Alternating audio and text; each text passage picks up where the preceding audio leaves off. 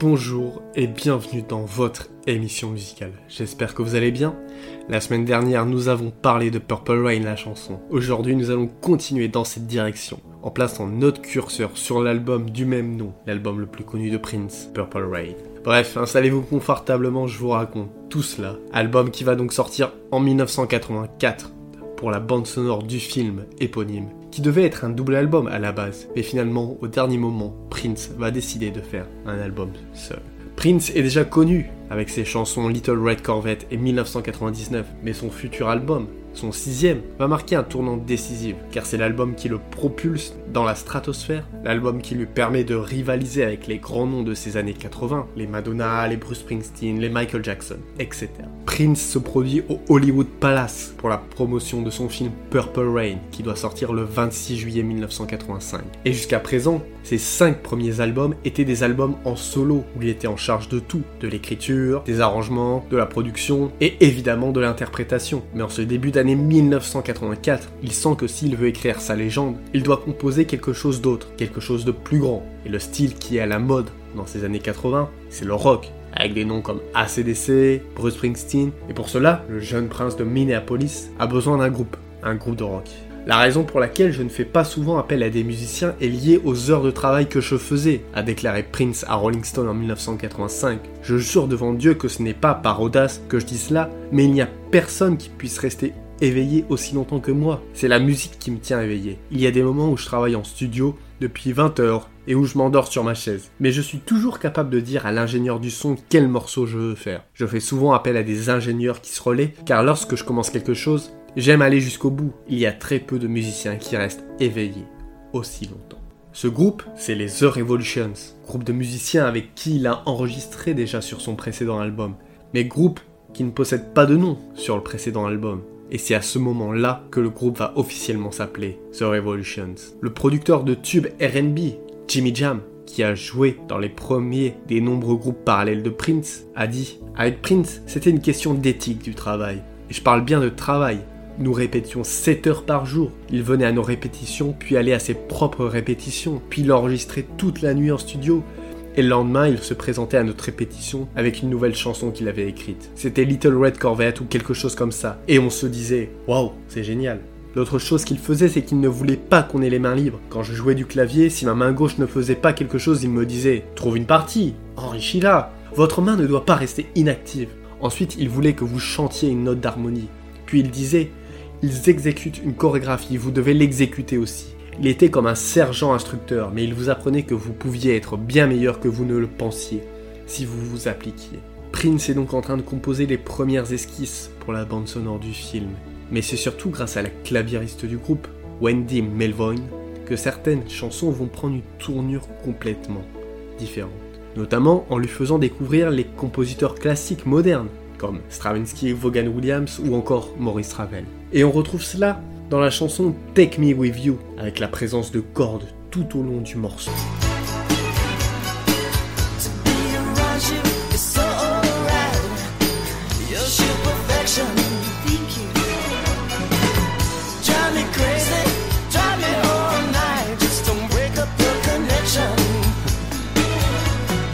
On retrouve cela aussi dans la chanson When Cry, avec une partie de clavier qui ressemble beaucoup à une partie de musique baroque. Je pense que j'ai influencé When Cry, dans la mesure où Prince était engagé dans une saine compétition avec nous, dira plus tard Wendy. Il se demandait toujours comment leur botter le cul.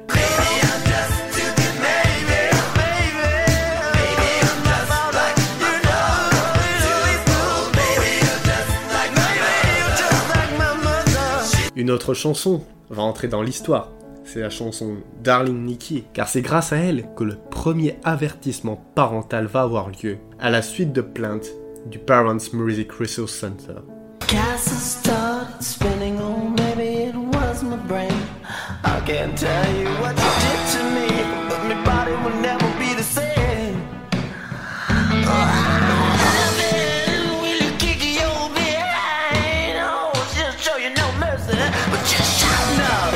Mais une question reste en suspens. Où enregistrer l'album? Comment retranscrire au maximum l'ambiance du film? L'enregistrement de l'album a lieu à Minneapolis, mais une grande partie va être enregistrée à Los Angeles avec les ingénieurs Susan Rogers et Peggy McCreary. Et l'enregistrement à Los Angeles va être une galère, car Prince veut enregistrer dans un entrepôt, habituellement un espace bruyant et chargé d'écho, qui est un véritable cauchemar pour les ingénieurs du son. Mais cette fois-ci, l'ambiance live était exactement ce qu'il fallait pour correspondre aux images de la boîte de nuit pour le film. Malgré tout, Susan Rogers a fait de son mieux pour transformer la grande pièce en ciment en un studio fonctionnel. J'ai sauté sur l'occasion.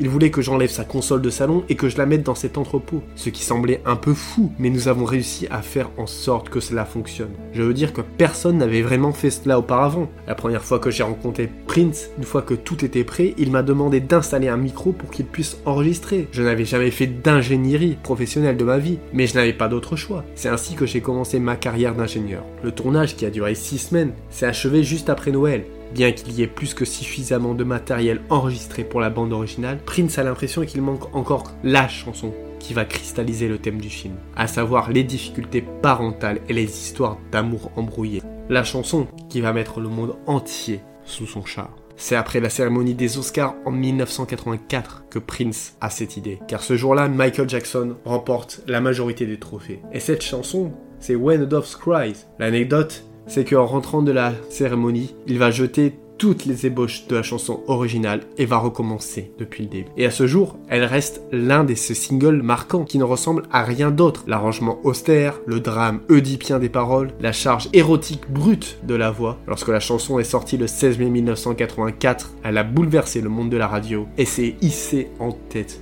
des classements. Le film, quant à lui, va remporter un immense succès avec 68 millions de dollars. La bande originale, quant à elle, connaîtra un véritable succès avec les titres Mais aussi Let's Go Crazy.